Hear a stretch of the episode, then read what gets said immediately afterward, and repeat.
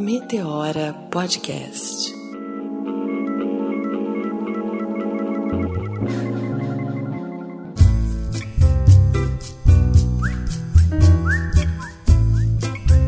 E tá começando mais um Meteora Podcast. Eu sou Cris Guterres e hoje a Renata não vai falar. Sem voz sensual da Renata Hilário. Vou sim. Ai, que abusada! Não tô mandando nada. Mocinha? Eu sou Renata Hilário, hoje eu tô aqui com a minha parceira Cris Guterres. A gente vai falar de situações muito especiais hoje. Antes tem os agradecimentos. Primeiro porque esse programa é um oferecimento do Clube da Preta. Clube da Preta.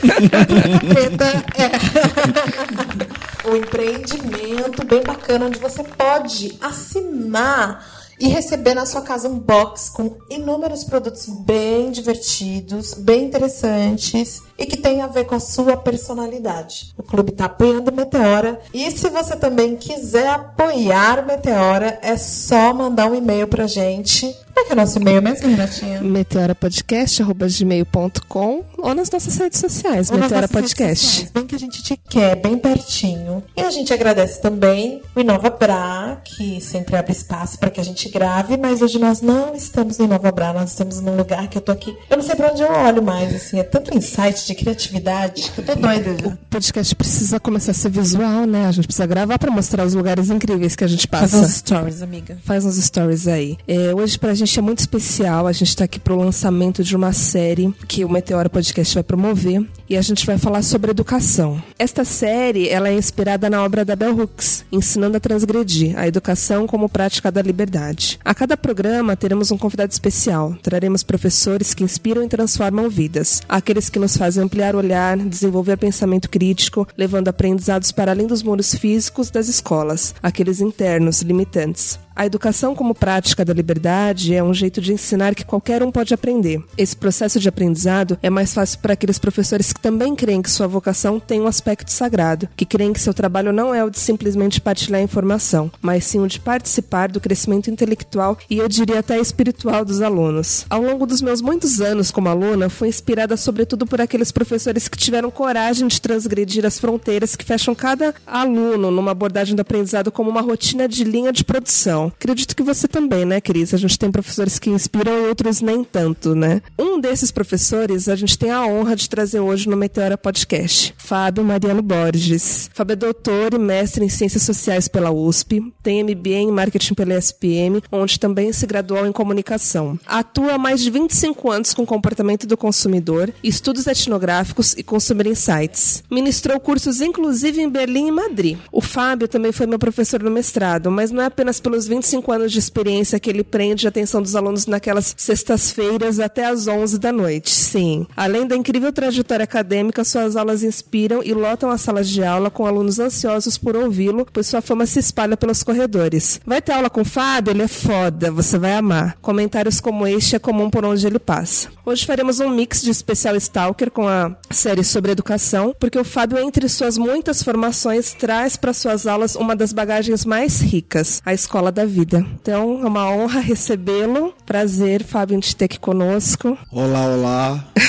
Nossa, tudo isso que vocês falaram é verdade? Esse tal de Fábio. Fábio é maravilhoso. Arrasta a gente para salas de aula. Que horror! Justo para sala de aula. Faz a gente ficar até as 11 horas ali, ó, fritando e ninguém quer ir embora. É uma loucura. verdade, viu? Porque a Renata me fala das suas aulas desde que começou o mestrado. O povo na sala de aula e a vida acontecendo. E a né? vida acontecendo. Ai, que medo. Ô, Fábio, a gente queria fazer um programa um pouquinho diferente, assim, trazer uma linha do tempo para falar de vida pessoal, de como você se construiu até chegar hoje, esse professor renomado e ser humano incrível, mas falar um pouquinho mesmo da sua infância. Quem é o Fábio, né? Para você contar um pouco pra gente aí dessa trajetória. Eu tinha certeza que eu seria professor. Aos seis anos de idade, numa escola pública, eu tive essa certeza. Claro que naquele momento eu não tinha a clareza, eu tinha certeza. Mas teve um episódio, quando eu tinha seis anos de idade, que ficou muito marcado na minha vida, tanto que até hoje eu sei desse episódio em detalhes, eu sei as cenas, eu sei os movimentos de câmera, eu sei os figurinos, eu sei as falas de todos que estavam lá, né? E eu só tinha seis anos anos, eu estava na pré-escola, era uma escola estadual, e num dia a professora distribuiu desenhos, né? Eram aqueles desenhos feitos em mimeógrafo para gente pintar. Então distribuiu desenhos, né? E cada um sorteava um desenho e pintava. Então eu me lembro que eu sorteei um desenho de uma sereia e era uma sereia que a, até hoje eu também saberia desenhar como estava essa sereia. Então a cauda dela era muito suntuosa, repleta de escamas pequenininhas e daí eu me dei o trabalho de ficar pintando cada escama de uma cor. Só que daí passou-se, né? Passaram-se é, meses, passou-se um tempo, não sei quanto, mas eu ainda estava lá no prezinho, ainda estava nessa escola pública, estadual, e daí a mesma professora passa com uma pilha lá de, de desenhos feitos, né? No mimeógrafo da vida, lá da época, isso é década de 70. E daí eu sorteio o, o desenho, porque todo mundo sorteava qual era o, o desenho que ia pintar, porque eram vários desenhos. E daí na hora que eu sorteei, eu fiquei com a sereia de novo. E nesse momento eu pensei comigo, o que, que é isso? Repetido! Quando eu for professor, eu nunca vou dar um desenho repetido pro aluno. Isso é um absurdo! Eu já pintei essa sereia. Né? Como ela não teve esse cuidado? É. E daí eu fiquei revoltadíssimo. Só que o curioso é que eu não chorei, eu não reclamei. Eu peguei o raio da, da, da, da sereia e pintei, né? Fiz do mesmo jeito. Mas extremamente incomodado com a questão da pedagogia pedagogia, né? Não é nem da pedagogia, do ritmo da, do, do que estava acontecendo, a sistemática daquela aula. Então, assim, como que ela não controlou que eu caí com a, com a sereia, né? E eu nunca me esqueci que naquele momento eu pensei, quando eu for professor, eu jamais vou fazer isso. Tadinho dos meus alunos, porque hoje eu repito todas as sereias. Sou o maior repeteco, vale a pena ver de novo. Mas são repetecos deliciosos e sempre trazem alguma coisa diferente. Mas olha só que curioso, né? É, eu tinha essa certeza que eu seria professor e quando me perguntavam o que, que eu queria ser, eu nunca dizia que eu queria ser professor porque eu era muito pobre. Então, é, e eu tinha uma péssima visão, um péssimo entorno, um péssimo aprendizado sobre o que era ser professor. Porque eu sou de Uauá. Uauá é uma cidade no sertão da Bahia. Então, quando a gente pensa assim, o sertão do sertão do sertão do sertão, aonde está a seca, a morte-vida severina, é ali do Uauá. Né? Então sou de lá. Você ficou lá até quantos anos? Eu, na verdade, eu vim para cá muito cedo, com mais ou menos um ano de idade, até menos, assim, praticamente uns dois, três meses de nascido. Fiquei um tempo aqui e daí minha mãe voltou com a minha avó para Uauá e daí eu fiquei lá até mais ou menos os cinco anos, seis anos, assim, para eu entrar na pré-escola. Quando foi para eu entrar no período escolar, né, na pré-escola, aí minha mãe voltou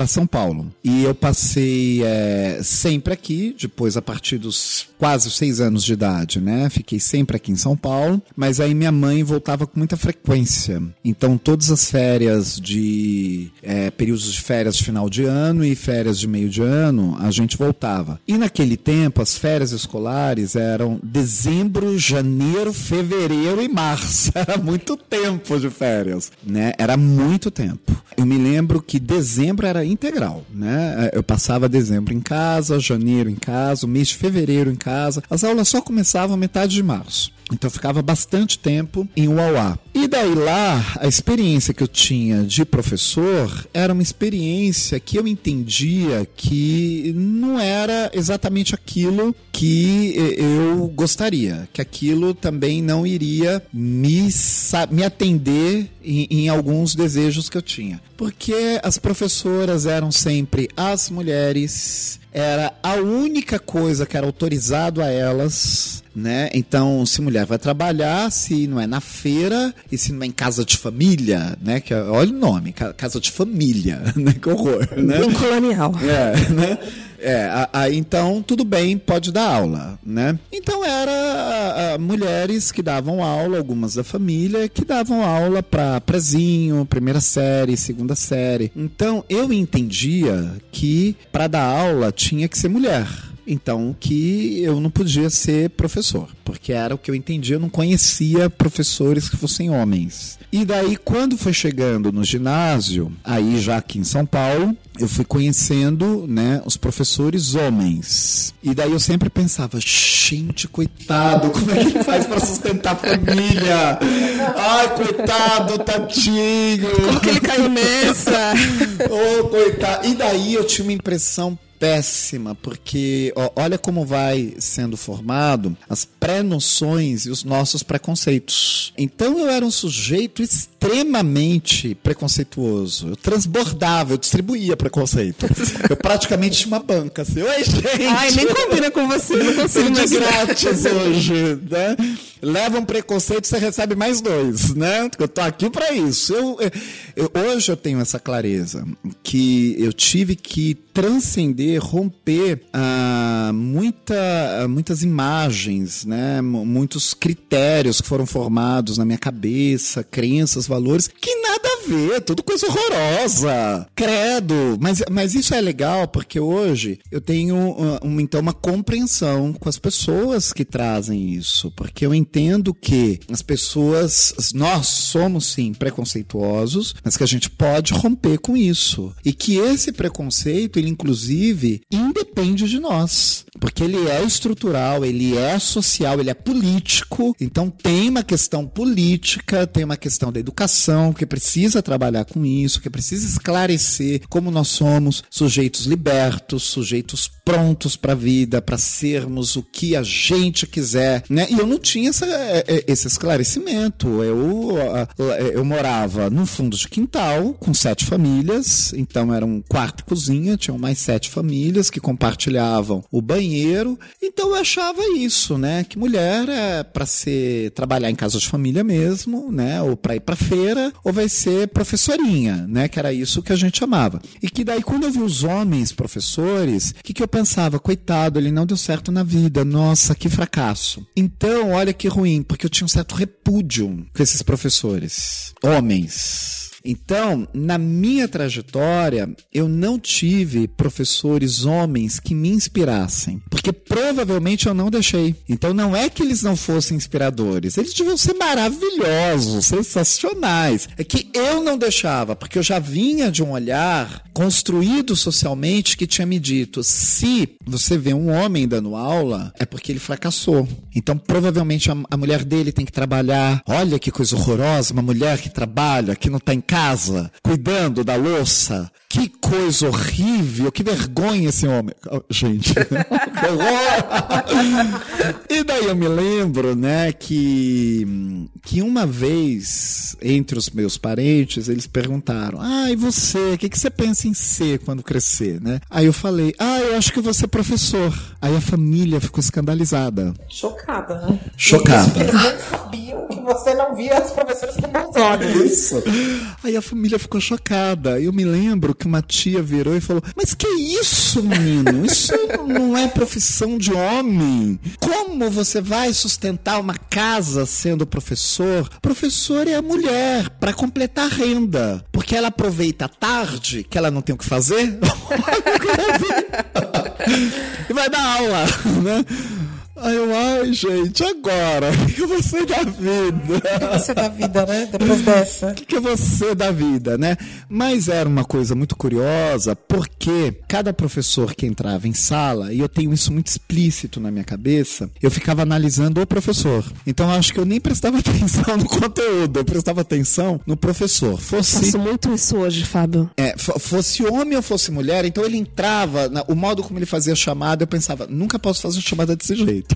Ai, olha, isso daqui que o cara fez, que legal. Nossa, esse daqui, que coisa ridícula, não posso fazer isso. Então, eu desenhava um Você momento. Você é contra a chamada, né, Fábio? Oi? Você é meio que contra a chamada, Total, né? nossa, por é favor. cai com isso, né? Não tem chamada na aula do Fábio. não, na, e, e, gente, você é demitido. Não, tem sim, tem, tem. Lembrei agora. Olha, chefes queridos. É, cuidado, meus chefes amados. Cada ouvinte, eles vão ouvir, vão Deixa eu contar para vocês, né? Eu não faço chamada. não faço chamada. Mas a aula é bomba, eu bomba, me recuso a fazer chamada. É, os chefes já desistiram.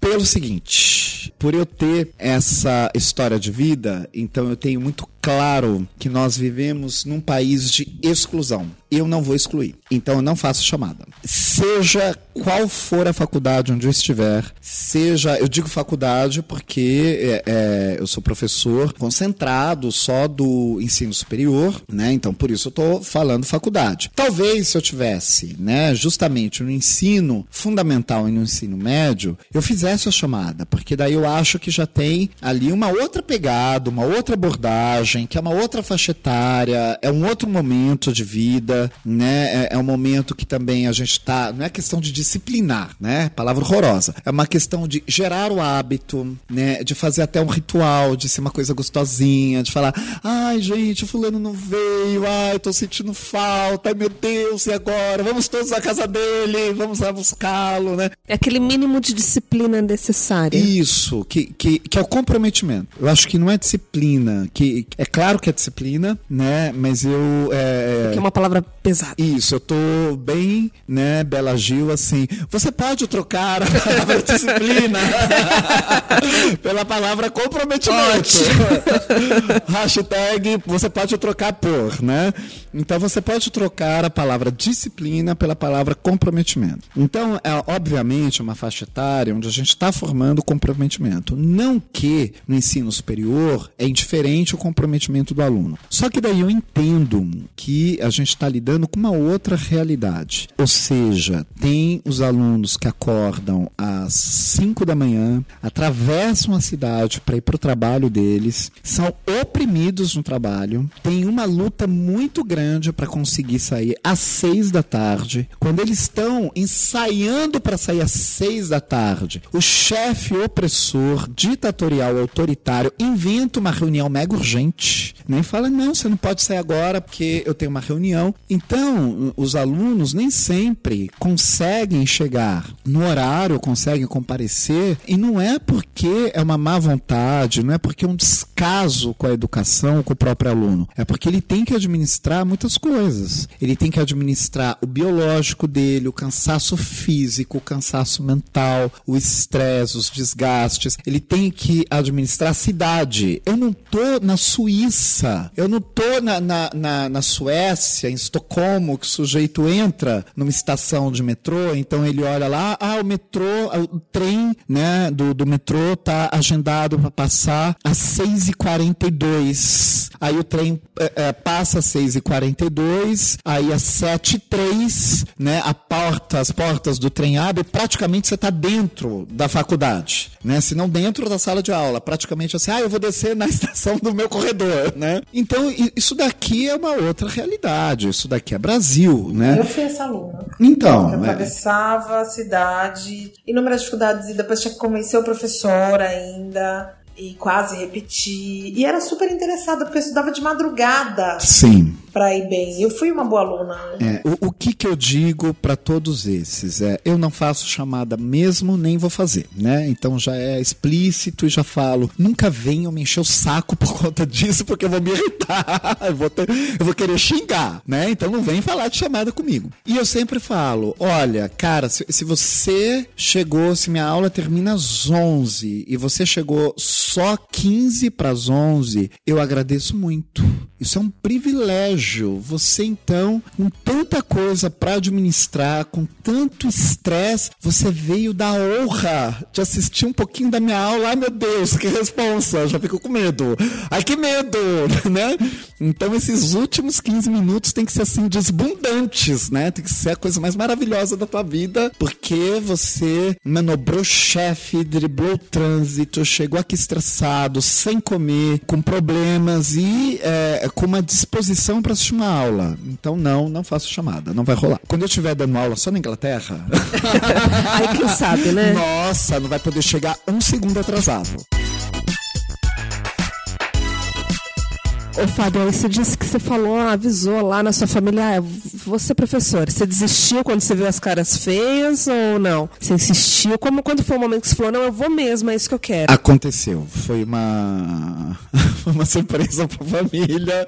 A família não esperava que isso acontecesse, eu acho. E acho que tem uma dificuldade minha, inclusive, Outro dia eu tava pensando isso e passei muito tempo refletindo sobre isso, que eu acho que é um tira-teima, a ficha de hotel. Quando a gente chega para fazer o check-in no hotel, aí eles dão aquela ficha em qualquer lugar do mundo, profissão. Eu vivo essa também. Não é? Profissão. Eu não sei se eu coloco se eu sou empresário. Ah, não, o que, que eu faço? Não, mas na verdade, o que, que eu faço mesmo? O que eu sou? O que, que eu me formei? Gente, é o momento. É assim, quem é você, né? Naquela hora que essa ficha amaldiçoada do hotel aparece, é como se os, os céus se, se abrissem, né? E viesse uma voz assim, quem é você? E essa voz parece que busca uma definição de quem nós somos através da nossa profissão. Isso, péssimo. Eu assim, gente, eu, eu não sei qual é a minha profissão.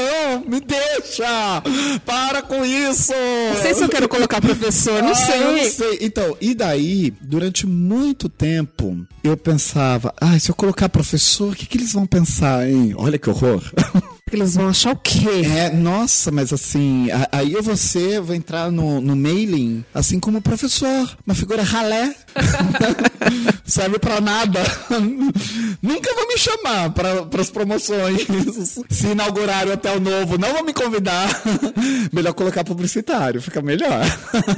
Então, mas o que, que aconteceu? Que é a sua primeira formação. Isso, eu sou de uma família muito eclética. Então, de uma família que tem uma multiplicidade e variedade de gostos, né? Isso não faz essa família ser maravilhosa, ela ser sensacional, ou ela ser uma família aberta, não era nada disso. Era uma família que sem consciência sem, um sem uma conscientização, estava flertando com vários lugares diferentes. Então, o que, que acontecia? A minha mãe, ela frequentava o candomblé, a Umbanda e ela era crente, ela era evangélica. Nossa. Isso, né? Então era bem legal. Pulava sete ondas pra ir manjar no final do Com ano. certeza, imagina, fazia despacho. Como se não bastasse, eu venho também de uma linhagem indígena, então a minha bisavó era índia, ensinou várias mandingas pra gente. Então, na minha casa, a gente fazia todas essas mandingas sempre pra honra e glória de Jesus.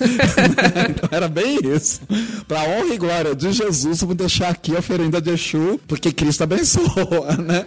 Era bem isso, Bem né? Brasil. Bem Brasil. Então isso tem um impacto muito forte na minha vida, porque eu logo aos 12, 13 anos comecei a ser treinado e comecei a ter interesse de ensinar as crianças na igreja. E eu comecei a ser preparado para ser missionário para ser missionário de crianças. Então, aos 19 anos, né, chegou um momento fulminante na minha vida, que inclusive uma igreja batista norte-americana, que é uma fundação, que é, inclusive tem uma rede imensa aqui no Brasil, gigantesca deles, com um trabalho maravilhoso de é, missões para crianças, e daí eles falaram, olha, né, você já tá, já passou a maioridade, então a gente tem um convite, você vai para os Estados Unidos e você vai ficar um ano lá, né, sendo preparado, sendo melhor treinado, refinando idiomas, tal. E de lá você depois de um ano já sai missionário e você vai para um outro país, né, vai ganhar o mundo, né, para ser missionário de crianças. Só que daí eu já estava estragado.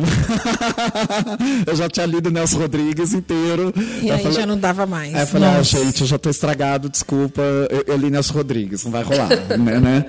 Então daí não rolou, mas isso foi muito legal, porque dá agora todos os méritos, né? Não sei se os evangélicos, mas em geral os protestantes, em especial os batistas, eles são maravilhosos em educação infantil. É uma coisa linda. Eles são transgressores, eles têm os melhores materiais didáticos, eles ensinam tudo através de imagem, através de cântico. Então não tem essa, vamos escrever, vamos decorar, vamos repetir. Tudo é uma brincadeira. Então, através das mais gostosas brincadeiras, os trabalhos manuais, do artesanato, da liberdade, é ensinado ali as histórias bíblicas. E eu aprendi com eles. Então, é, imagine, isso era década de 80. Então eu aprendi com extremo rigor, né, a fazer na época as cartolinas, que eram as figuras. Aí eles olhavam e falavam para mim: "Ai, que desenho feio, ficou torto, não pode, tá? Porque criança logo vai ver que você desenha pior que ela. Então não pode acontecer isso, você tem que fazer tudo bonitinho, tem que ser com carinho". E daí eu desenhava muito bem, né? E foi até por conta disso que eu fui crescendo muito nessas ações, né, missionárias. E daí eu, eu fui aprendendo a dar aula, sem dúvida nenhuma, porque eles davam um curso, né, nos ensinavam rigorosamente como que tinha que ser, por exemplo, um culto para criança, uma aula para criança, a introdução, na trama da história, onde tinha emoção, e eu adorava, né, que eu sempre fazia lá, ia contando a história, eu falava, e neste momento, quando José então chama os irmãos, ele pede para abrir um dos sacos. E o que ele encontrou? Vocês voltam próxima semana que vocês Aí todas as crianças. Chorando, gente. E elas voltavam, né? Então, eu acho que vem daí esse aprendizado de que a gente não precisa fazer uma chamada, né? Que assim elas vão voltar. O que eu preciso é que a história seja legal. E daí eu aprendi com os batistas que educar é contar histórias. E que essas histórias devem ser cativantes, que elas devem ser libertadoras. Mas aí o que, que aconteceu, né? Aos 19 anos eu, eu já estava com outras questões na minha vida, né? Então não fui para os Estados Unidos e daí eu até penso, né? Outro dia eu tava brincando, eu falei, gente, eu perdi a oportunidade da vida, porque podia ter ido para os Estados Unidos. Pensei nisso aqui. Então, ter, ter ganho cidadania, ter ficado um ano lá estudando, depois com a cidadania na mão, olhar e falava, "I- I'm so sorry. E eu li o Nelson Rodrigues I wrote Nelson Rodrigues. I wrote Nelson Rodrigues one year ago. Yeah, I'm so sorry, but I'm not for that. Mas é, minha autenticidade não- nem passou isso pela cabeça, né? Eu, eu acho que quando a gente tem uma verdade com aquilo que a gente faz, essas coisas nem rolam na cabeça da gente. Assim, nossa, você podia ter ido para os Estados Unidos, ter aguentado o seminário lá, né? E que bacana bacana e depois viajar um pouquinho, conhecer alguns lugares, tudo às custas da Igreja Batista, depois voltar e falar, ah, desculpa aí, gente, não rolou, tá? depois a gente conversa. Não Aí tinha fica- essa consciência, né? é, né, não, e não, não seria verdadeiro, né? Eu sou muito verdadeiro quando eu tô dando aula. Então eu não faço chamada porque é a minha verdade. Então, se é a verdade da instituição, vire-se instituição. Não tem nada a ver com isso, né? Não vou contra os meus valores, não faz Isso. sentido. Não desrespeito a instituição e não desqualifico quem faz a chamada. Eu acho que, inclusive, isso é rico para um aluno de curso superior. Então, vamos deixar claro que eu estou falando de curso superior. Eu acho que isso é rico para um aluno de curso superior para ele entender os vários estilos. Então, o que, que aconteceu? Né? Ao- Aos 15, 16 anos, quando eu tinha 15, 16 anos, a família já estava acostumada a ver eu dando aula, mas assim, na igreja. Só que daí eu tinha uma outra dificuldade, eu era pobrinho. Então o que, que eu pensei? Gente, eu preciso ganhar dinheiro. Então eu fui, eu comecei trabalhando numa, na recepção de uma escola de inglês, na secretaria de A uma escola família de te inglês. cobrava isso? Ah, você tem que trabalhar, trazer dinheiro pra casa? Cobrava. De um modo que, segundo a família, discreto, mas cobrava. Não adianta, isso cobra, né? Eu acho que são as, os momentos perversos que a gente tem e de heranças também de um período militar, de coisas que a gente estava conversando antes. Então, gente, porque vocês agora que estão nos ouvindo, é assim, a gente já tá falando, a gente estava aqui umas vocês nem sabem.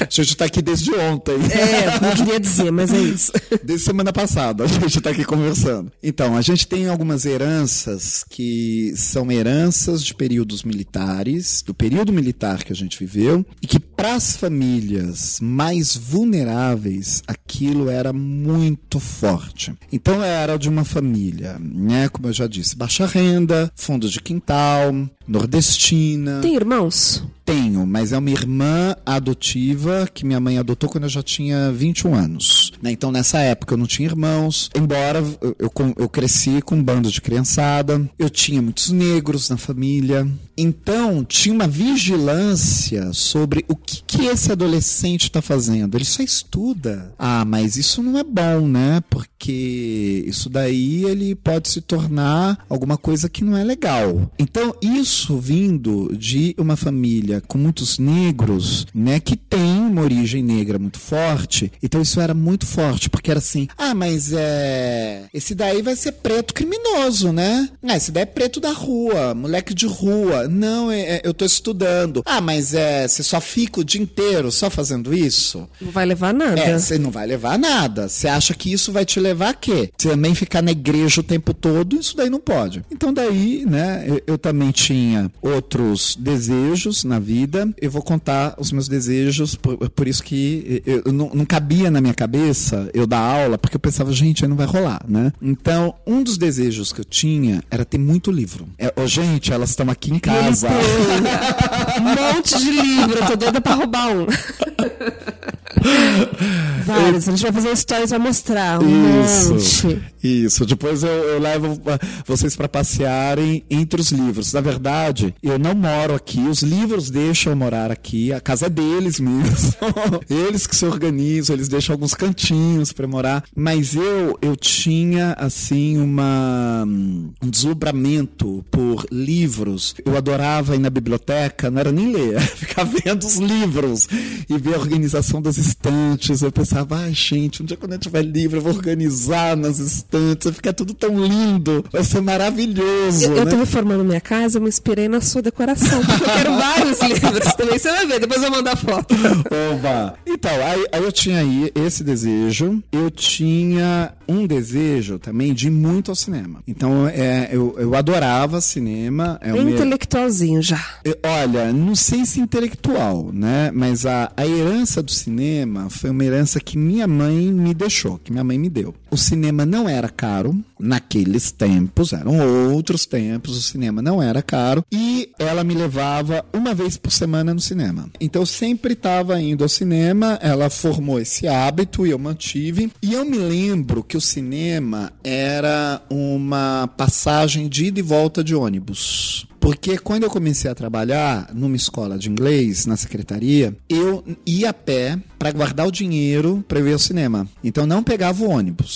Porque eu pensava, ah, já vai ser o dinheiro do cinema, gente, ó que legal, né? Então vou a pé. Então eu ia a pé, não ia sempre a pé, mas tinha rigorosamente umas três vezes na semana eu ia a pé e voltava a pé, que eu pensava, ah, isso é o dinheiro do cinema, então olha que legal, vou poder assistir três filmes, ah, que bacana. Era de uma certa forma financeiramente acessível. É importante lembrar que não era acessível na formação do povo. A gente tinha um povo muito excluído, desinformado, infelizmente. Então as pessoas achavam que elas nem podiam entrar num cinema. Você morava em São Paulo na sua infância, na Eu sua adolescência? morava na Vila Alpina. A Vila Alpina é zona leste, divisa com a ABC. Eu morava lá. Daí eu comecei a trabalhar nessa escola de inglês, então quer dizer, fui meu primeiro trabalho foi lá no raio de uma escola, estava envolvido com escola, com criançada, adorava criança, né? Então, eu, eu passei muito tempo dando aula para criança, que é uma diversão e que é muito difícil. Eu acho que hoje eu não conseguiria. Eu acho que se hoje me chamassem, assim, pegar essa meninada de 3 anos de idade, 4 anos de idade, que eu dei aula para criança com 4 anos, né? 5 anos de idade, eu ia olhar para tudo e falar, gente, como é que faz? então, crianças, ai que difícil.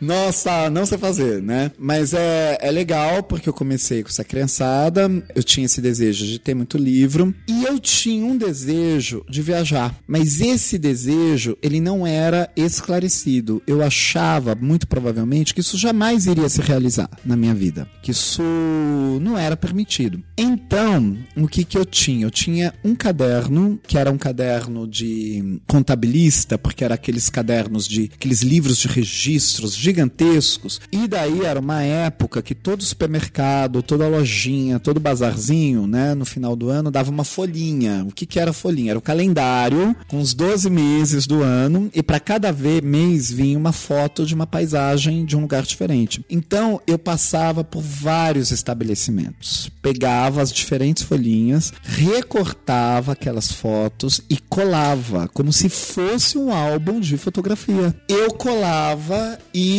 olhava a cidade que era e anotava, né? Então tem algumas fotos assim que eu me lembro claramente, assim, é Viena, Áustria. Eu olhava, gente, neva lá, lá cai neve, que coisa linda. Nossa, que bonito. Então eu ia. Tem algum preferido que você falava, esse eu quer, gostaria um dia, sei lá, que você lembra? Tem sim. Eu tinha muitas fotos de florestas da Finlândia, florestas da Noruega, que eu ainda não conheci. Muitas fotos da Suíça, que eu só passei pelo aeroporto, ainda não conheci. E tinham muitas fotos de algumas florestas da, da então União Soviética. Que hoje é, é Rússia, eu fui para Rússia, mas não fui para essas florestas. E também tinham várias fotos de florestas dos Estados Unidos. Então, gente, era o nosso mundinho bem restrito, Brasil fechado, Brasil militar. Então, imagina, né? Não tinha uma foto da Índia, uma foto da. Olha que horror! Oh, quem que entra da África?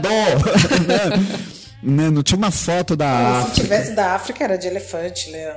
Isso, só disso. Mas é curioso porque eu tive na África o ano passado e sempre quis muito conhecer. E ainda pretendo, né, fazer várias viagens para África e não é enduro e nem safari. É ir para África, África, África de verdade, não é a África de, ah, eu fui lá viver uma aventura na África. Eu não quero viver uma aventura na África, que isso daí a gente, aventura a gente vive em qualquer lugar mas é justamente pela questão de eu ter tido uma formação para ser missionário. Então, desde o momento que eu comecei com 12 anos a ter uma formação para ser missionário, a África era praticamente uma regra na minha vida. Então, eram imagens muito presentes das crianças, das mulheres, e foi ali a, a primeira vez, né, que eu comecei a ouvir falar das mulheres mutiladas, das crianças, das meninas que eram violentadas pelos pais. Então, olha que interessante isso, porque muitas vezes quando a gente ouve, ah, o sujeito teve uma formação para ser missionário. Ah, credo! Que! Para mim foi uma formação de empoderamento. Foi uma formação para eu entender que existia um outro que esse outro não era um autenticamente branco europeu, que, que, que obviamente era quem eu gostaria de ser. Claro que eu queria ser um branco norte-americano. mais, né? né? Não, claro que não, Agora- nada a ver. nem tenta. Não. nem, eles nem podem tentar, que eu viro pra eles, o que é isso? Né? Sai com daqui. isso. Sai com isso. Para com isso agora. Eurocentrismo pra cima de mim não vai pegar. Não, é- eu nem, nem permito, né? Nem, nem por piada, né, né? Te- Tem uma coisa que, quando eu tô fora do país, eu não permito, é piadinha sobre hábito brasileiro. Então, uma das vezes que eu tava lá dando aula, inclusive, alguém virou e falou assim, ah, os brasileiros sempre se atrasam, né? Eu virei e falei, é, não sei, não tô sabendo. Algum brasileiro já se atrasou? Quem que se atrasou? Aí a pessoa, ai, desculpa. Eu falei, não, não tá desculpado, eu não entendi. Você pode explicar a piada pra mim? Que eu acho que é uma piada, por isso que eu nem tô desculpando, mas você pode explicar? Assim, não, né, não, vamos terminar por aqui. Eu falei, não, eu gostaria de aprofundar esse assunto. Adorei, gente. Agora vamos Vamos conversar. falar sobre isso aí. Que história é essa aí? O que, que é isso, né? Claro que eu joguei uma praga, né? Foi uma francesa, depois ela atrasou uma hora. Francesinho? É, é, ela teve um problema de trânsito. e que, né, obviamente, aí ela se atrasou uma hora e eu só virei e falei assim: isso é um absurdo, lugar sem infraestrutura, sem respeito, né? Mas eu entendo que não são os franceses, que é você mesmo. Jesus, nunca, nunca faço uma piada brasileiros. Sou mal, sou mal. Ah, não. É, aliás, piada jocosa, pra mim, não tem espaço. Então, piada sobre negros, sobre o outro, né? Não precisa nem ser a minoria, é sobre o outro, né? Então, mesmo o homem branco, cis, hétero, chato, né?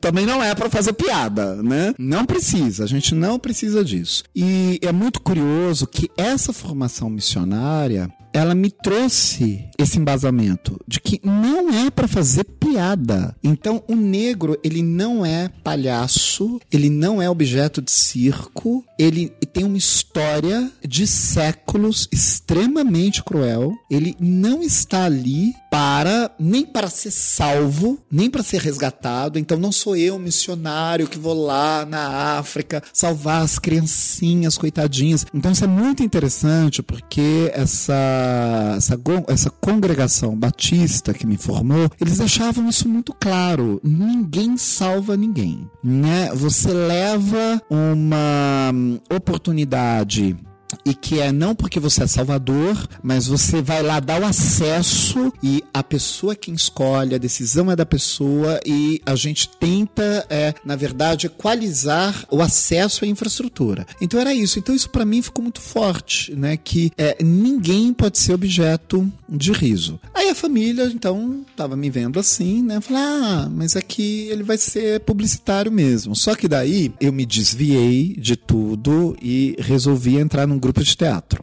Então, nesse grupo de teatro, foi o maior sufoco para conseguir entrar. Aconteceram várias coisas assim mega interessantes, né? Porque era um grupo de teatro que fazia, que era do Itaú. Então, Itaú tinha um grupo de teatro, não existia Itaú Cultural lá da Paulista. E daí minha mãe era funcionária do Itaú, ela era telefonista, e uma vez ela falou: Ah, passou uma circular lá, eles procurando funcionário para fazer teatro mas só pode funcionário, né? E daí eu fui no Itaú Cultural, insisti, e fui lá falar, ah, mas eu sou dependente, minha mãe é funcionária. Não, não pode, principalmente que você é menor de idade, sob hipótese alguma tal. Não vai poder. Mas olha que interessante, né? Porque como era um momento que a gente não tinha leis de incentivo, nada disso, o Itaú tinha esse grupo e quem era o diretor do grupo era o Gabriel Vilela. Óbvio que eu mal sabia que era Gabriel Vilério, eu era Zé Ninguém, né? Mas fiquei lá insistindo para entrar no grupo, insistindo, insistindo, insistindo, né? Aí o Gabriel Vilela saiu do grupo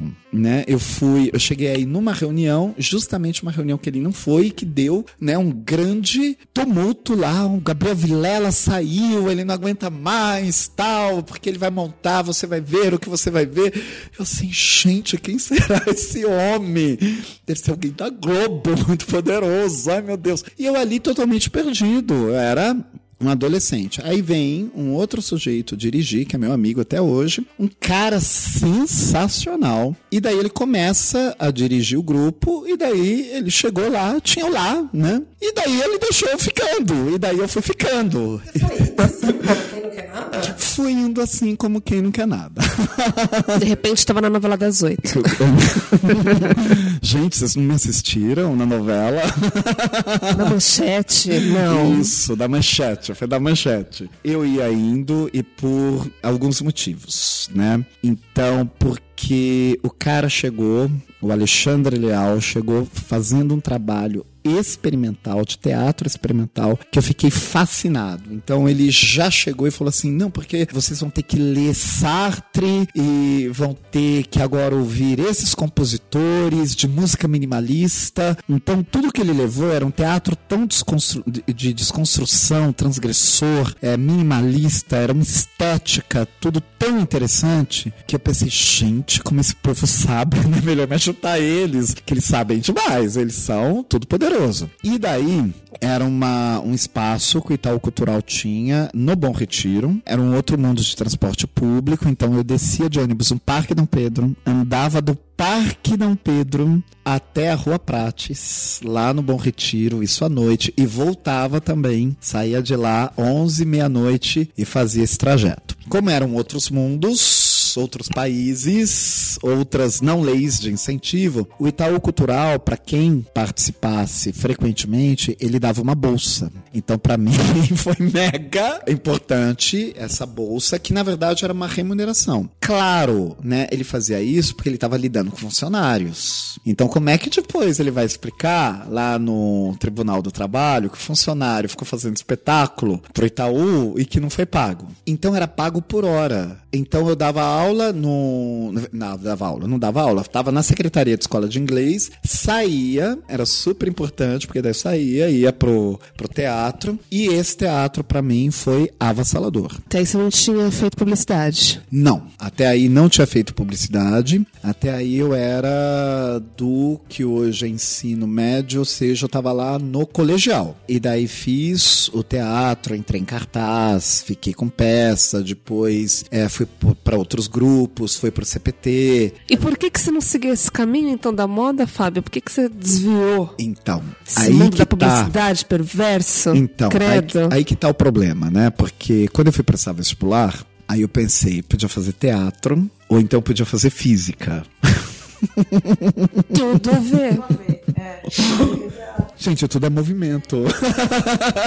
né? Podia fazer física. Aí o que, que eu pensei? Não, física, você vai ser professor, aí não vai rolar. E teatro também, o povo é muito pobre, não vai rolar. Então, olha que perverso isso, de como é a estrutura social que a gente tá, que fica nos dizendo o tempo inteiro, mas como é que você vai pagar os boletos? Então imagina, né? Eu poderia ter feito teatro e poderia muito bem pagar os boletos, não precisa ser rico.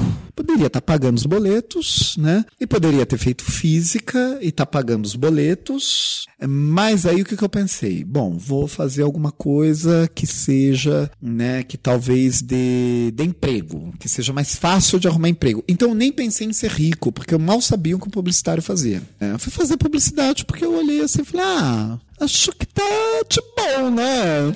Publicidade mesmo. Eu nem sabia faculdade, quais eram as faculdades que, que tinha faculdade, que, que tinha um curso, eu nem sabia. Eu, eu tinha prestado só USP, aí uma amiga minha ficou horrorizada. Falou: não, tem uma SPM, você vai lá e presta, tá? Eu nunca tinha ouvido falar. Aí eu fui, prestei SPM. Já era uma passei. faculdade elitista como hoje? Era com outra pegada. Uma pegada muito artista, né? Então, na hora que eu entrei, falei, ah, que bacaninha. Tem umas coisas legais, né? Mas tinha um problema que era o preço. Eu não tinha como pagar. A SPM não tinha um programa de, de bolsas, mas eu devo agradecer muito a responsável pelas finanças, que eu fui lá, conversei muito com ela e daí ela me deu uma bolsa. Era um, um esquema hostil, eu acho que nem ela percebia isso. Como eu digo, né? A gente vivia em um outro mundo. Como eu também não percebi isso. Eu não gostava, mas eu não percebia que aquilo não era legal. Porque eu recebi o boleto e daí o, o boleto vinha sempre com valor integral. Então, todo mês eu tinha que ir até a sala dela, esperar ela me atender.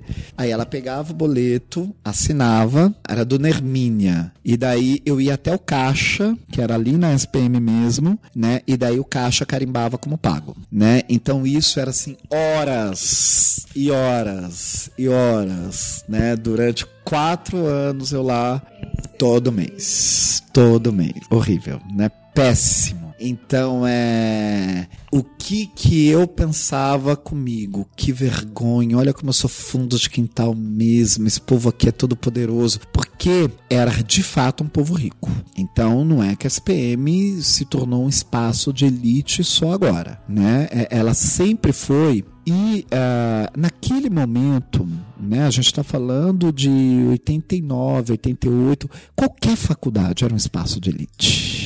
É, é, é, então não tem essa, é, não tem essa, ah, essa faculdade aqui não é de elite. Não, isso não existia, né? Qualquer espaço universitário era um espaço de elite. Então eu me lembro que os quatro anos que eu tive na SPM foram quatro anos muito difíceis para mim. É, foi, é, é, assim, não pertencia a nada daquilo. Você conseguia se relacionar, desenvolver algum tipo, laço de Com amizade? dificuldade, com muita dificuldade. Primeiro, porque eu não tinha a consciência de quem eu era, do empoderamento, de qual era a minha base. Então eu me culpava. Eu culpava minha família, eu achava que aquele mundo era o correto, que eu tinha que ser igual a eles. Então o que, que aconteceu? Ali eu perdi muito da minha identidade também, porque eu tentava ser igual, eu tentava reproduzir. Isso não dá certo, isso não vai rolar, isso não dá certo. É uma violência. Então eu me violentei bastante ali. Da mesma forma, aquilo também né, é, é, é esponja, né? Você está recebendo aquela violência e você vai devolvendo. Porque é, é aquela história, né? Era um mundo de piadas jocosas, era um mundo de exclusão mesmo. Então, quem estava ali, os professores, tinham menor noção, né, que eles estavam excluindo, né? Então, os próprios alunos tinham menor noção de que estavam excluindo. Então, um dos episódios que eu tenho, por exemplo, porque daí eu fiz publicidade, no ano seguinte, é, eu fui fazer ciências sociais na USP. Então, eu, eu alguma coisa acontecia ali na SPM que eu falava, é isso, mas eu preciso de algo mais. E não é nem que eu preciso de algo mais, não é que a SPM ela era incompleta. Era assim, tinha algo ali que eu não conseguia acessar, que eu precisava estar em outro mundo. E daí eu fui fazer ciências sociais na USP. Mas mesmo fazendo ciências sociais na USP, o discurso da conscientização, de empoderamento, ele ainda era muito ameno, ele era muito discreto, porque a gente está falando ainda de uma era, era hoje, né, Fábio? É, é, é, de uma era color, né? Então, imagina que a gente tinha funk, imagina, o funk do empoderamento, imagina que a gente podia chegar no lugar e falar, ó, oh, sou gay, né? Sob hipótese alguma. A gente mal podia andar, eh, eh, ter barba, né? Não, não rolava isso. Então, assim, o que, que eu queria? Eu queria trabalhar, eu queria entrar numa empresa, eu tinha um sonho de ter carteira assinada, eu tinha um sonho de seguir carreira numa empresa, de me aposentar numa empresa, da empresa fazer uma festinha, assim, quando eu completasse oitenta e tantos anos, falasse, ai, o Fábio Mariano tá se aposentando, ah, cadê os netinhos dele? Isso, aí eu recebi uma placa, aí todo mundo aplaudir, é, aí eles me passaram o microfone e falaram, ai, como foi sua vida aqui, entrando como, isso, contínuo, você entrou como contínuo, aí chegou, agora tá saindo da empresa, ai, gente, eu agradeço a todos vocês, a minha vida, nada disso rolou, né? Não rolou nada disso, porque a primeira... O pai dava esses exemplos para mim como exemplos de sucesso? Ah, não, porque fulano entrou na isso. empresa como office boy, olha agora. E eu ficava olhando e falava assim, é isso pra mim. Então, eu achava que eu queria, só que daí tinha algo na minha essência, um âmago, né, a, a, ali, que ficava adormecido, que de vez em quando explodia, que eu entrava nos lugares e no instante eu brigava com o povo, porque na hora que eu vi uma opressão eu já falava, que que é isso? Isso não vai acontecer. Mas isso enquanto aluno ou depois? É, não, como funcionário. Eu tá. não fui nunca um funcionário fácil, né? Então eu me lembro de um dos episódios, quando eu já era poderoso. Empoderado. Poder, empoderado não, era poderoso. poderoso. Tinha cargo, então dava carteirada. Era o, quem manda aqui sou eu, né? Mas olha que curioso, eu, eu fiz uma série de coisas que hoje eu olho e falo, gente, da, da onde que eu tirei essa? Que é isso, né? Isso acompanha a nossa vida e não tem como a gente negar. Então, quando eu cheguei a gerente de planejamento em grande agência, a primeira assistente que eu contratei foi uma negra. E que ninguém entendeu. Numa época que ninguém falava de diversidade e inclusão. Imagina, de jeito nenhum. E muito menos contratava negras para ser assistente. De jeito nenhum. E, e, tinha uma coisa, ela tinha nada a ver com o ramo da publicidade. tinha nada a ver, porque é, ela, não me lembro, é, é porque eu, eu era da, da, da, área de pesquisa, de mercado, eu tinha cruzado com ela em algum momento. Ela jogava vôlei, era de Minas, ela estava fazendo um outro curso, ela jogava vôlei, mas ela já tinha feito um job para mim, pesquisa de mercado. Aí quando eu fui para agência, eu falei: "Ah, então, eu tô precisando de alguém que manja de pesquisa, é legal porque você tem um, um, salário, aí é legal porque te ajuda pro vôlei, vamos lá, né? Então minha primeira assistente era uma negra, né? E negra de vôlei. Então, uma negra gigante, né? Não passava desapercebida. Não, não, era assim, deixar bem claro pra agência, tem uma negra aqui, tá? Tem uma pretona aqui, viu, gente? E eu nunca nem me toquei disso. E, e daí outro dia eu tava pensando, gente, depois o povo não gosta de mim. eu não sei por quê. Depois eu era demitido, eu não tava entendendo. Eu tava assim, ah, gente, o que que aconteceu?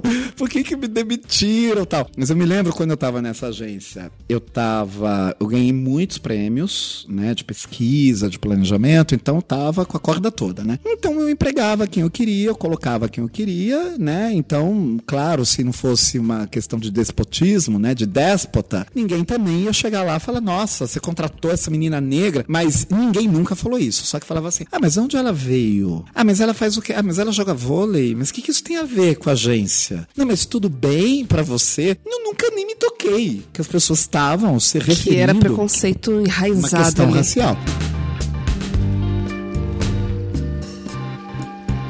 A construção pedagógica que eu tive foi assim. Dois momentos cruciais na minha vida. O momento que eu já contei, quando eu tinha seis anos, o raio do desenho da, da sereia. Tudo culpa da sereia. Toda culpa da sereia. E foi o segundo momento quando eu tava, quando eu entrei na SPM, então a primeira aula entrou a Flávia Flamino, que hoje é diretora lá, e ela entrou e começou uma aula. Na hora que ela comecei a falar, que ela começou a falar, eu pensei, gente, é isso que eu quero. Eu quero dar aula aqui. Eu vou dar aula aqui. Eu quero dar aula aqui. Eu quero ser que nem ela. Eu quero ser igualzinho a ela. Nossa, olha como ela entra, olha como ela conversa com as pessoas, porque ela entrou com tanta desenvoltura, assim, como quem tá entrando no boteco. Oi, gente, tudo bem? Ah, eu sou, eu vim aqui conversar com vocês, né? Bem-vindos, então, vocês estão acabando de chegar. Ai, que legal, né? Mas era uma época de trote, aí ela ficou só cinco minutos, ela falou, ah, mas vai ter o trote, então eu, não vou atrapalhar o trote de vocês, eu vou sair mesmo. Mas eu achei legal, eu vim aqui me apresentar. Eu olhei pra tudo isso e pensei, gente, mas é, é- é- não tenho dúvida, é isso que eu quero. Então, uma momento revelação, revelação. Eu usei todas as empresas que eu trabalhei. Todas elas Como? não passaram de objeto, porque eu só fui trabalhar lá, só trabalhei para elas enquanto elas eram interessantes para render conteúdo para minhas aulas. Quando elas se tornavam desinteressantes, eu falava, ixi, gente. Conhecimento oportunista. A Aluno vai reclamar, preciso de, preciso de outro case. Vou para outra empresa. Chega dessa empresa Você aqui. queria estar sempre se alimentando de conhecimento de Sempre. senão você saia Sempre. fora. Sempre. E quando que acabou o medo de ter aquele emprego estável que ia pagar os boletos e se arriscar e pulando de trabalho em trabalho? que isso? que isso? Existe um momento na vida que as pessoas dormem com, a- com essa tranquilidade? Não se preocupam mais com os boletos? Da onde você tirou isso? Tem essas pessoas? Então, eu não cheguei lá.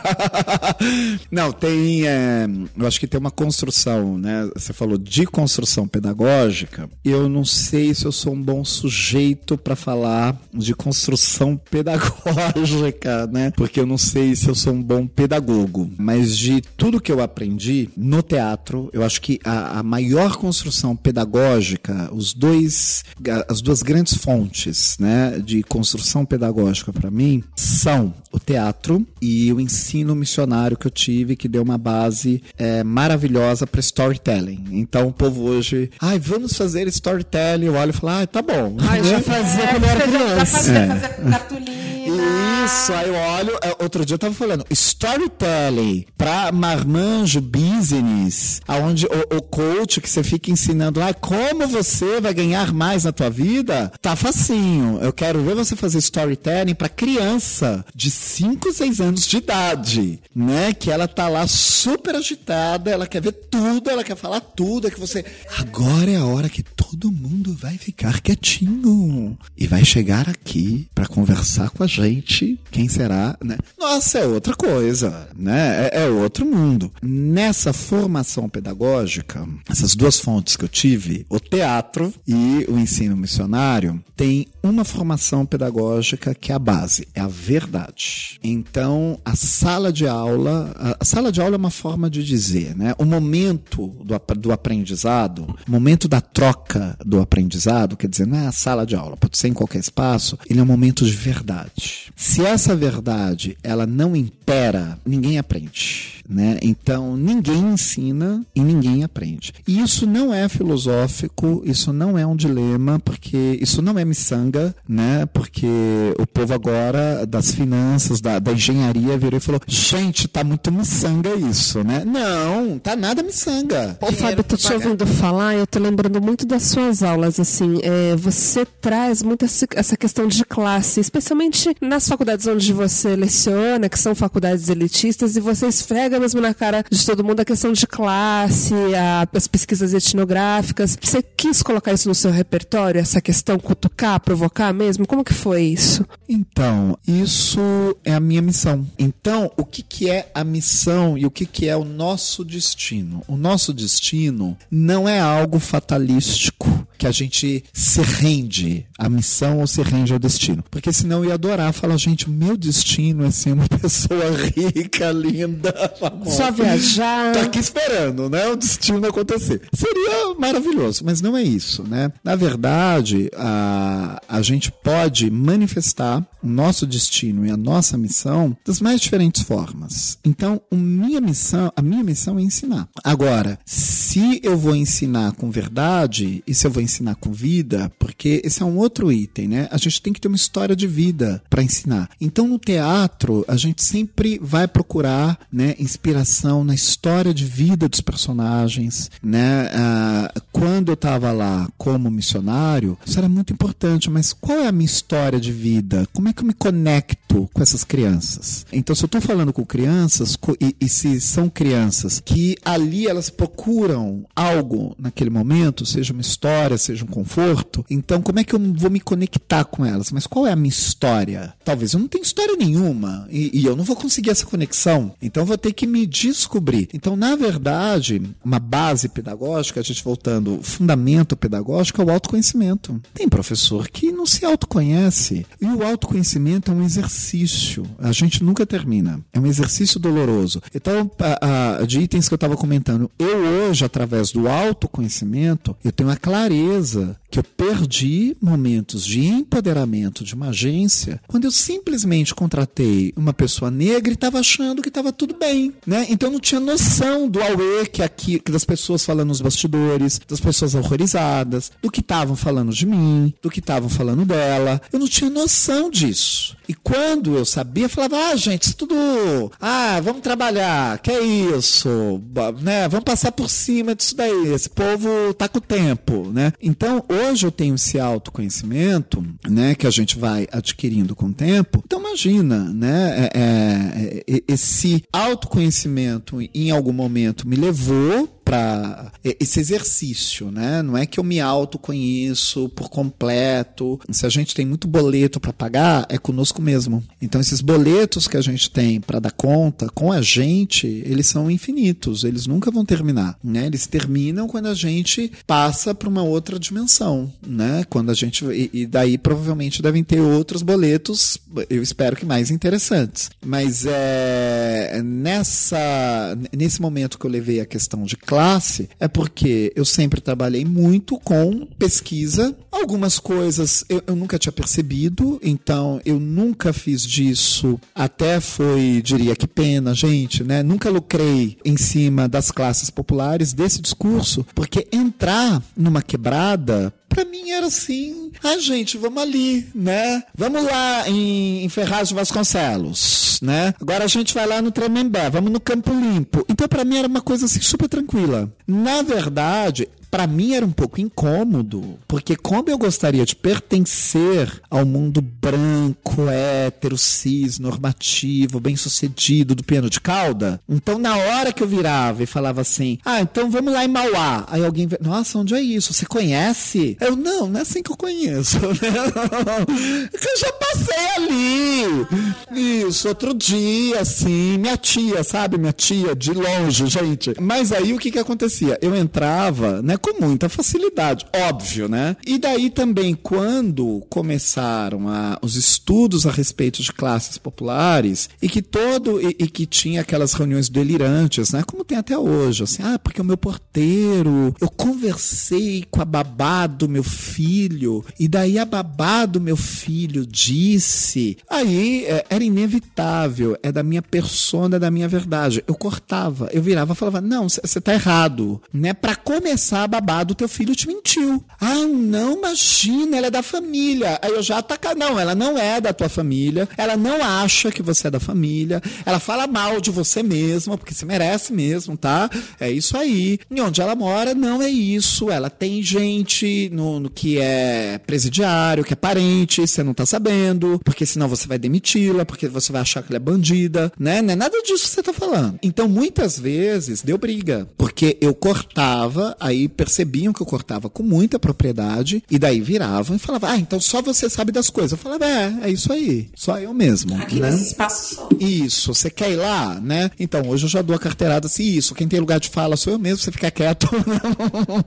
né? Então é isso, eu tô sabendo, né? Mas aí o que, que aconteceu? A pesquisa etnográfica foi o meu recurso para eu esfregar na cara de todo mundo que aquilo é, que eu tava falando era verdade. Então não é que eu adorava etnografia, foi quase assim uma revolta, né? Porque eu, eu tentava mostrar para eles o que era uma condição de uma pessoa negra, o que era uma condição de uma pessoa da periferia. E ninguém acreditava. Sempre falava, ah, não é assim do jeito que você está falando. Tem muito negro distinto, eles não são desse jeito que você está falando. Mas eles não acreditam até hoje. É.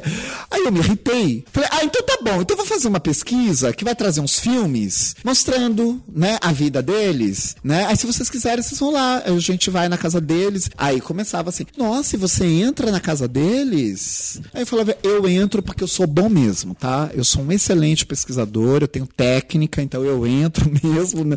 Também eu estava disfarçando, com muita dificuldade. De um certo modo, e hoje eu percebo, isso foi muito rico, isso foi muito bom. Porque se eu tivesse, em algum momento, falado, não, eu vim de lá e eu sei como é, eu teria minado a legitimidade de tudo isso. Eu teria minado a legitimidade da pesquisa. Porque daí ele falaria, ah, então, você está falando por você e eu estou falando pela minha babá. Qual é a diferença? E esse embate eu ia perder, que eu, eu ia estar tá discutindo com o, o, dono da agência. Como vá, por várias vezes eu briguei com ele, por conta disso. Então me lembro de um dos comentários que eu ouvi em agência que foi um dos mais horrorosos, ardilosos que eu já ouvi. Que era um estudo de baixa renda que a gente estava fazendo, e daí um dos diretores, diretor de criação, poderoso, com muitos leões de ouro em Cannes, virou para mim e falou assim: é, porque eu, eu tava levando ele para conhecer um bairro da periferia, provavelmente Jardim União, que é bem ali na, na Zona Leste. E daí eu me lembro que no caminho ele falou: Ah, eu adoro vir pra periferia, porque as mulheres da perifa, elas são super abertas. Então elas são daquelas que elas não têm pudores, elas já se jogam pro homem mesmo, é uma coisa assim maravilhosa. Elas não querem perder tempo. Que escroto. Aí eu virei e falei assim: Não querem perder tempo com quem? Não, não entendi. Ele, comigo mesmo. Eu falei, elas nem te conhecem. Se toca. não existe. Se coloca no Para seu lugar. isso, né? Mas eu ainda acho que me mantinha muito em silêncio pela falta, ausência do empoderamento e pela vontade de fazer parte de tudo aquilo. E em que momento vem esse, esse empoderamento? Porque veio, né? Hoje. Ou não veio ainda? Você vai falar que não. Ah, veio, né? SPM. A gente vê isso na veia, nas aulas, assim. Olha que curioso que em 89, quando eu entro na USP, um primeiro trabalho, né, que eu peguei como pesquisador foi conviver com travestis de cortiço, porque era um trabalho do Ministério da Saúde que estava tentando entender os grupos de riscos do HIV. Então, na época, a AIDS era chamada de câncer gay. E tinha uma crença que somente os marginais é que poderiam pegar AIDS e que não deveria ter tratamento, até porque isso. Eh, vamos, vamos, né? vamos acabar com esse Vamos povo logo. povo. Né? E olha que curioso, porque eu fiquei três meses, eu, eu fui, participei de uma seleção, fui, fui selecionado como entrevistador, então eu era bem entrevistador mesmo, assim, de. Só que era pesquisa etnográfica, mas eu era né, estagiário, entrevistador, início de carreira, e fiquei três meses visitando o que a gente chamava na época de boca do lixo. Na época não tinha Cracolândia, na região central de São Paulo. Tinha uma boca do lixo, onde tinha uma concentração de prostitutas e de travestis, né, e de traficante. E daí eu convivi três meses com essas, com, com travestis da boca do lixo. E daí, assim, eu convivi ali muito bem, então não tinha problema. E pra mim era um fascínio,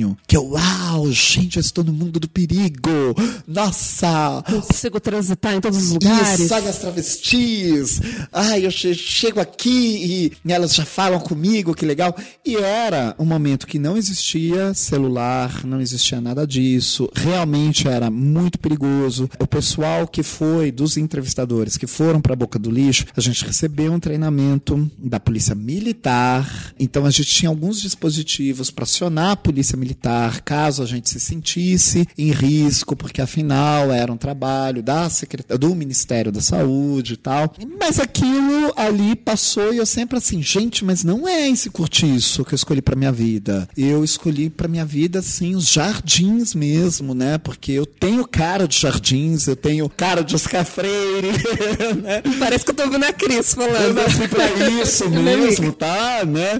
Então eu tô aqui assim, de passagem, né? Mas tem nada a ver com esse povo. E daí eu olhava pra tudo aquilo e falava, gente, como é que, como é que dá pra viver desse jeito, né? Preciso sair correndo, né? Lá pros jardins, né? Imagina, mal sabia eu que era jardins, né? Eu tô falando, mas é uma metáfora pra gente entender. Então, esse empoderamento ele vem, ele se torna crucial, acho que no momento recente, quando qua- eu me vi novamente cercado de várias travestis. Quando eu olhei para a esquerda e tinha travesti, quando eu olhei para a direita e tinha travesti, co- é- era como se elas tivessem olhado para mim e falasse assim: "Que foi?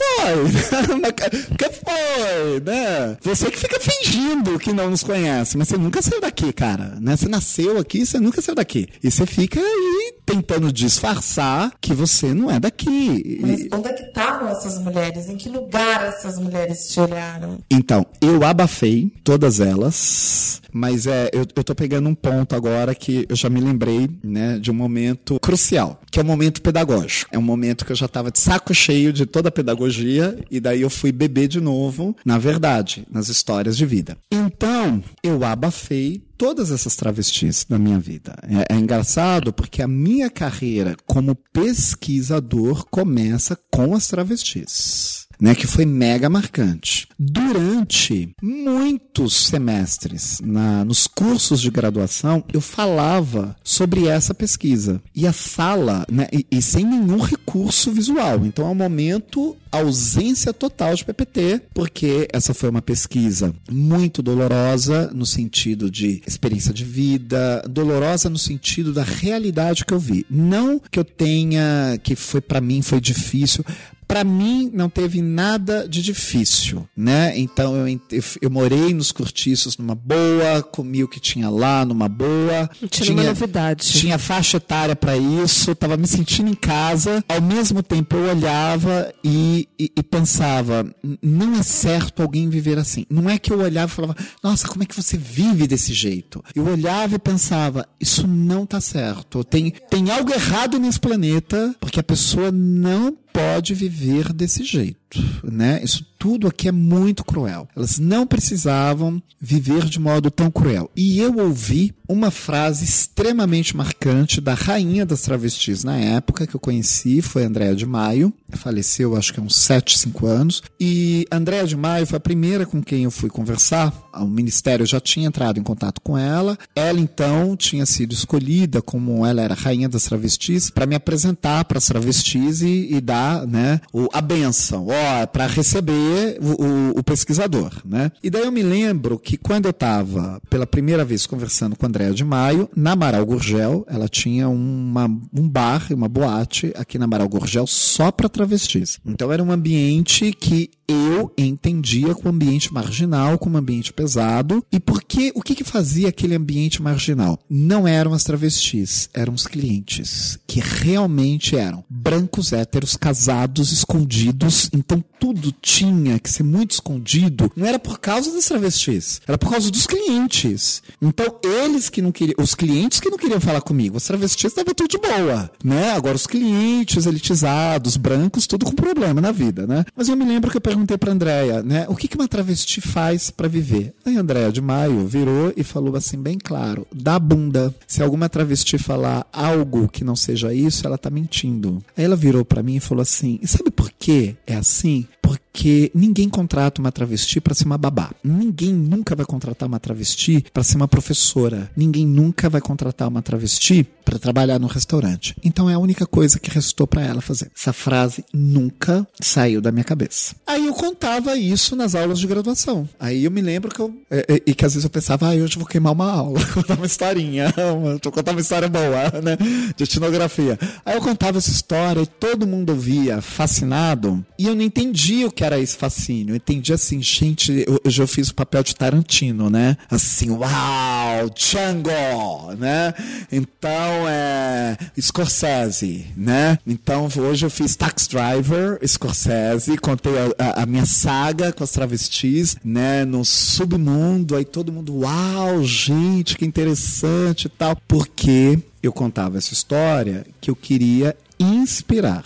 Então, esse também é um fundamento pedagógico. Inspirar. Inspirar através de histórias e mostrar que se a gente ficar sempre no mesmo ambiente, a gente nunca entra em contato com o outro. E a comunicação é entrar em contato com o outro. A vida é entrar em contato com o outro. Isso é o mais rico que tem. E daí o que aconteceu? Né? O tempo foi passando, o tempo foi passando, o tempo foi passando, aí chegou. Eu, eu, eu, eu fui fazendo um volume gigantesco de pesquisas. Teve, quando eu gerenciei a área de pesquisas do Sebrae, um ano eu fiz 167 projetos diferentes. Num único ano. Então eu já estava assim com tédio, sabe? Assim, ah, gente, vamos estudar agora o luxo. Ah, tá, né? Já sei o que vão falar. Vamos estudar uh, geração milênio. Já sei o que vão falar também, já estou sabendo, né? Porque uh, o mundo do business ele é um mundo muito previsível. E a formação de business é uma formação previsível. As pessoas, elas são formadas e elas são preparadas para elas serem previsíveis porque é o ambiente que você oferece segurança para o B2B, para o business to business, né? Então eu tenho o controle sobre você, você não vai nunca me surpreender, estamos todo mundo bem, vamos fazer negócio. Então eu acho que faz uns seis anos, mais ou menos, e é... eu tava com tédio. Eu pensei, gente, eu preciso ver coisa diferente. Deixa eu ver aqui. Aí então eu sentei preparar a aula para mim é uma coisa da vida, né? Então não é que eu preciso sentar e falar não, essa semana eu vou preparar a aula, assim eu vou preparando ao longo da vida. Então, eu tinha visto um vídeo da Linda Quebrada. Então, por isso que a Linda Quebrada é uma deusa, né? Eu abro qualquer palestra minha com vídeo da Linda Quebrada. Então, se eu for dar uma palestra sobre como Jesus Cristo vai salvar o mundo, eu abro com a Linda Quebrada. Eu falo, é isso aí, gente, tem tudo a ver, tá? ah, o ano, esse ano eu dei uma aula na Inglaterra, abri com a Linda Quebrada, óbvio, né? Aliás, o programa dela com a Jupe do pai tem. Nossa, fenomenal, né? E, e quando eu conheci a Lin, era M MC, MC Lin da Quebrada, né? E daí eu vi um, um clipe dela, eu achei fenomenal. Ah, na verdade, isso tem. Agora que eu me lembrei, tem a ver com o teatro de novo, que era o momento que eu tava meio com tédio. Eu falei, ah, acho que eu preciso resgatar aquele povo miçanga louco do teatro, né? Que, gente, que é tão bom, que tem inspiração tal. Então eu já quero levar, assim, uma, uma bombada, uma porrada de inspiração, que eu tô muito chato, eu preciso me inspirar. Então eu voltei pro teatro e voltei, fui, procurei o pessoal do Sátiros na Praça Roosevelt. Eles falaram: ah, vem aí, né? Vem aí, a gente vai fazendo alguma coisa, vai se juntando aí, né? Como é povo de teatro. E eu fui lá me juntando a eles, né? E daí eu entrei em contato com os mano e com as mina da Perifa, né? Que estavam fazendo as oficinas dos sátiros. E eu fiquei fascinado, né? Porque é, teve uma roda e tinha. Aí foi tudo maravilhoso, né? Porque tinha uma líder de oficina lá que eu tava só acompanhando. Ela era uma mulher trans. E daí ela falou: gente, então, a gente vamos fazer alguma coisa sobre o Caio Fernando de Abreu? Então, próxima semana, é, vocês tragam, por favor, contos do Caio Fernando de Abreu. Aí, na hora que ela falou isso, eu já pensei comigo: ih, gente, resgatou o, o meu mundo de clubber, de Senhora Kravitz, que era um, um clubinho, um inferninho que tinha na Santa Cecília, aonde eu dei uns vários amassos com Caio Fernando Abreu. E daí o mais divertido foi que, né, a gente se encontrou, era um lugar muito inferninho mesmo, e daí a gente se encontrou lá, e daí ele começou a olhar, tal, não sei o que, eu também comecei a olhar, eu já sabia quem era, óbvio, né, que eu li a coluna dele, ele tinha uma coluna no jornal, e daí começou uns amassos, tal, né, aí é, eu falei assim pra ele, então, eu tenho que te falar, tá, que eu não tenho o menor tesão por você, eu só tô aqui com você porque você é o Caio Fernando de Abreu mesmo, é só pelo que você escreve. Ele falou, nossa, maravilhoso, agora que pegou fogo, que coisa maravilhosa.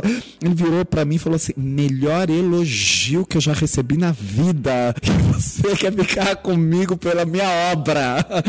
Sensacional, né? Eu falei, é só por isso. E daí, né, na hora que falaram do Caio Fernando de Abreu, eu falei, ah, eu vou ver conto nenhum, gente, eu vou, eu vou é contar. Quando eu cheguei na sema- no, na- no encontro seguinte, todo o povo lido. Eles tinham lido tudo do Caio Fernando de Abreu. Eu passei maior vergonha. E daí eu pensei comigo, eu falei, gente, isso é a verdadeira educação. Não tem chamada. As pessoas estão aqui, elas não vão receber nenhum certificado. Elas não estão se formando em nada. Não vai ter festinha de formatura. Elas não vão conseguir emprego. Ninguém tá prometendo emprego para elas. Ninguém tá dando a receita do bolo. Sete caminhos para você fazer uma peça de sucesso. E todas elas leram. Elas trouxeram contos do Caio Fernando que eu nem conhecia. Uns que eu nem lembrava, outros que eu não conhecia. Eu fiquei, eu fiquei assim envergonhado. Eu me senti tão medíocre. Eu pensei, cara, você tem que ter tanta vergonha do que você faz. É tudo muito mediocrizado. É tudo muito sentadinho naquelas carteirinhas. Nossa, ai que coisa ridícula. Eu me senti o ridículo da vez. Eu pensei, nossa, não sei fazer mais nada. Imagina, eu fico dando case, estudar case. Que coisa ridícula. As pessoas são obrigadas a dar solução para um case. Olha isso daqui. Quem foi que pediu, né, para que resolvesse alguma coisa? Não, os caras apareceram aí, leram o que queriam, se entregaram. A gente espera sempre o previsível, né? Como você estava dizendo. Morri de inveja daquilo. Aí foi na hora que eu pensei, pera, o que será que essa galera tem que é tão incandescente, é tão maravilhoso, é tão apaixonante e que eu perdi? Aí eu me senti velho. Eu falei, isso é envelhecer, eu perdi isso. Eu não sei mais o que é isso. Esse, esse sabor assim, nossa, fui ler Caio Fernando, olha só o que eu descobri. Que sensacional! Vou montar uma cena do Caio Fernando que eu vou inventar agora, né? Galera falando, eu achei isso mágico. Aí eu botei todo mundo na minha casa. Foi isso. Falei, gente, da- saindo daqui, vamos direto lá pra casa que a gente precisa papear, precisa continuar conversando. Que eu fui bem sanguessuga. Eu precisava sugar, aprender com aquele povo. Pra trazer isso pro seu repertório. Eu precisava, precisava, e daí eu tenho que falar com verdade. Porque o que mais me impressionou era esse fundamento pedagógico. Era assim, de virar para essa moçada e falar: Mas da onde vocês foram descobrir Caio Fernando de Abreu? Aonde vocês foram ler? Por que vocês leem aquilo? A maioria deles tinha passado por céu. E daí eu comecei a perceber umas garotas com 16 anos, assim, empoderadas, e já com discurso da consciência do feminismo, do empoderamento, das, do- da, da desigualdade desigualdade de classe, da situação das pessoas negras, eu morri de vergonha. Eu fiquei assim, gente, e eu já li tanto, e eu não tenho isso, ai que vergonha.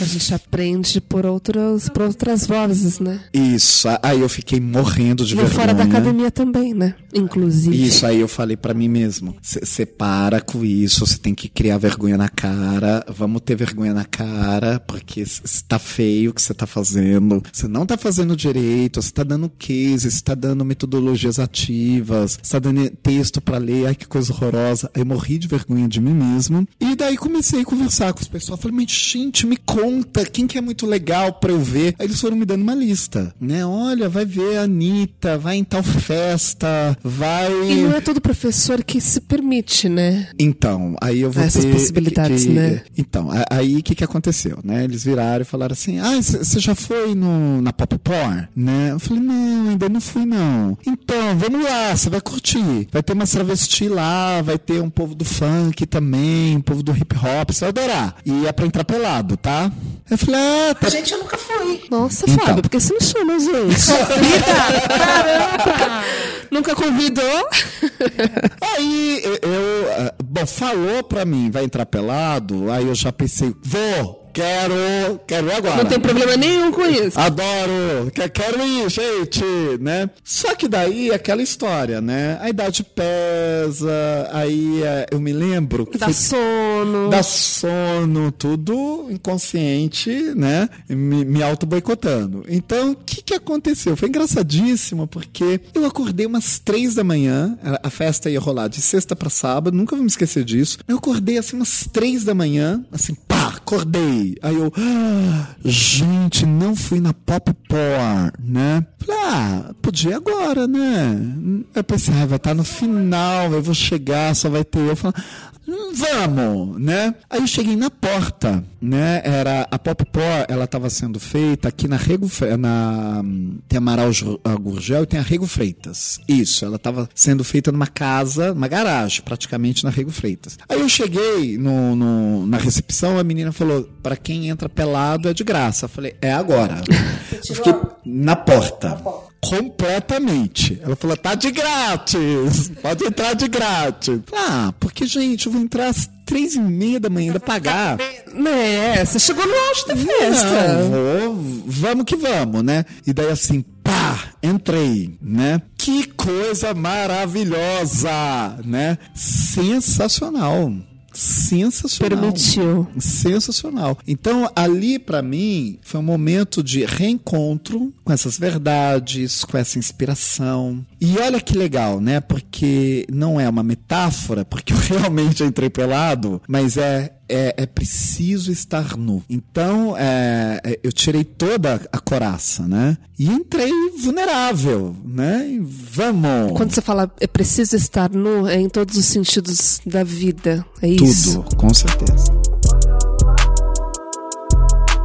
Assim, até caminhando um pouquinho pro final agora, que tá um- uma delícia o papo, assim, mas pra fazer um link com o futuro, assim, o que, que o Fábio ainda pretende fazer na educação, na vida, é, e esse link mesmo com preciso estar nu pra viver outras experiências. Eu gostaria de ter a habilidade, a capacidade de transformar não a educação, mas o meu pequeno espaço de educação em algo extremamente prazeroso e divertido.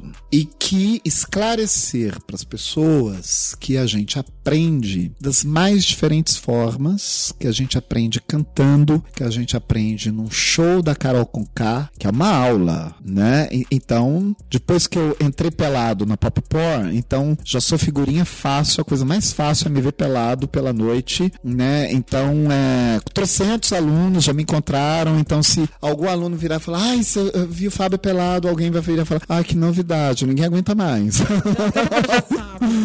Ninguém aguenta mais, né? Essa é novidade quando gente vai vestido, né? Mas isso é uma forma também de aprender. Então, o show da Carol com K é um, é um aprendizado, é uma baita aula, né? Um show da Linda Quebrada é uma outra aula. Aí, um show da é uma outra aula. Então, são vários momentos gostosos que a gente aprende. O Fábio, então quer dizer então que é pelado que a gente chega numa educação libertadora. Nossa, com certeza. gente, depois disso eu vou ser demitido de todos Não os vai, lugares. não vai. Não vai, não vai, não vai, porque, a Renata, que é sua aluna, já falou que. A aula bomba.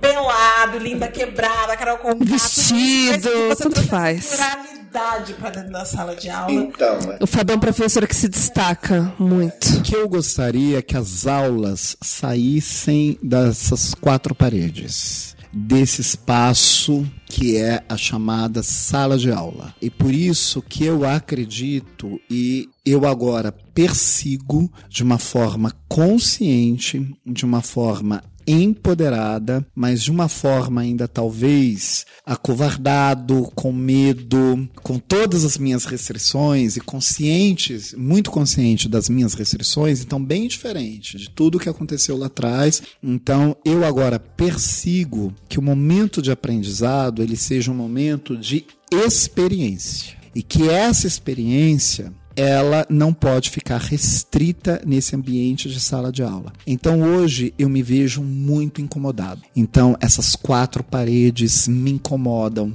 Aluno sentado me incomoda. Um ambiente sacro da, dos métodos pedagógicos ou de metodologias ativas, principalmente que vem de cima para baixo. Então, qu- quando eu ouvi isso, vamos aplicar as metodologias ativas que vêm de Harvard, eu fui o primeiro a falar: olha, pode até ser, porque a gente é chinfrim mesmo, né? A gente copia Harvard, mas eu tenho muita coisa boa que Harvard podia copiar. A gente não tem, não, gente. Ninguém aqui sabe fazer nada para que Harvard pode nos copiar. Então eu acho uma pena que nós brasileiros somos tão reféns na pedagogia do que vem de fora, sendo que nós somos artistas maravilhosos. E eles reconhecem isso. E, e não é que eles reconhecem isso quando eu digo eles são esses que ocupam né, o, o pedestal já colocado pelo processo histórico, europeus, norte-americanos. E quando eles reconhecem, eu até percebo que é numa,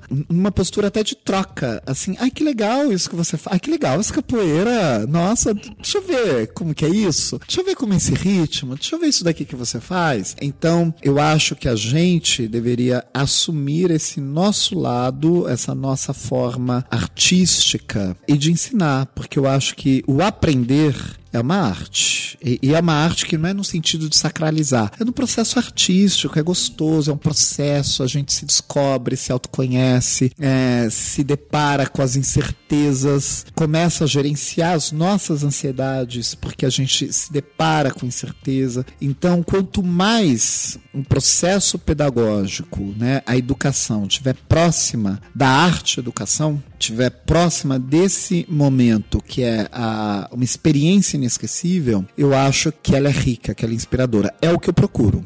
Inesquecível igual a nossa visita nesse apartamento hoje.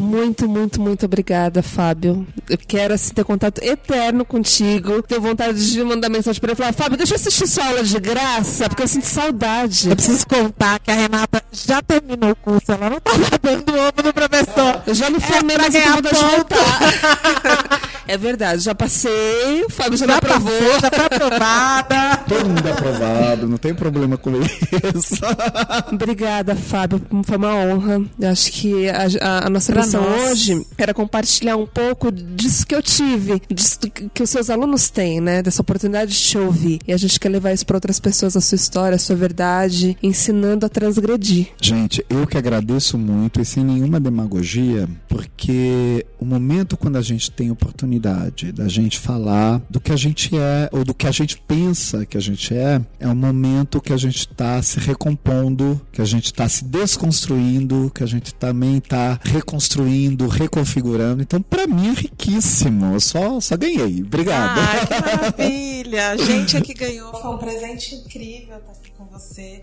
Muito obrigada. Eu acho que a gente teve esse. A gente quis muito deixar que você falasse para que realmente as pessoas tivessem essa experiência que a Renata tem, porque a Renata é aluna babona mesmo.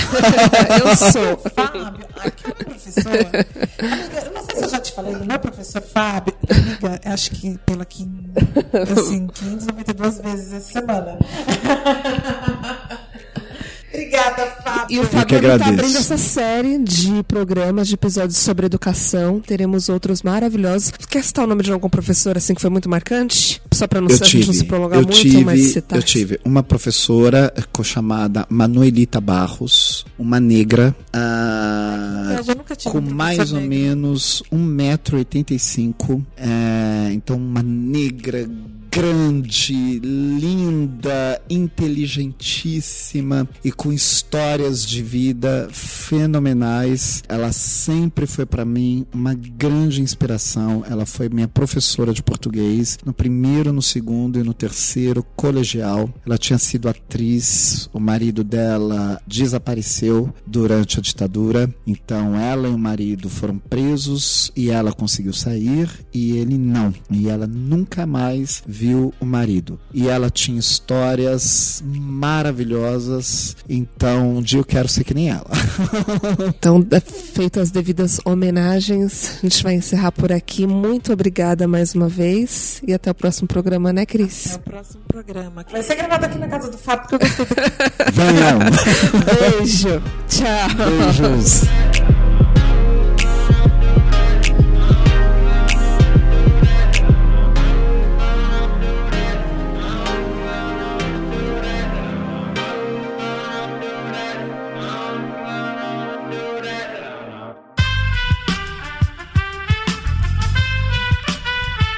Este podcast foi editado por Aerolitos Edição Inteligente.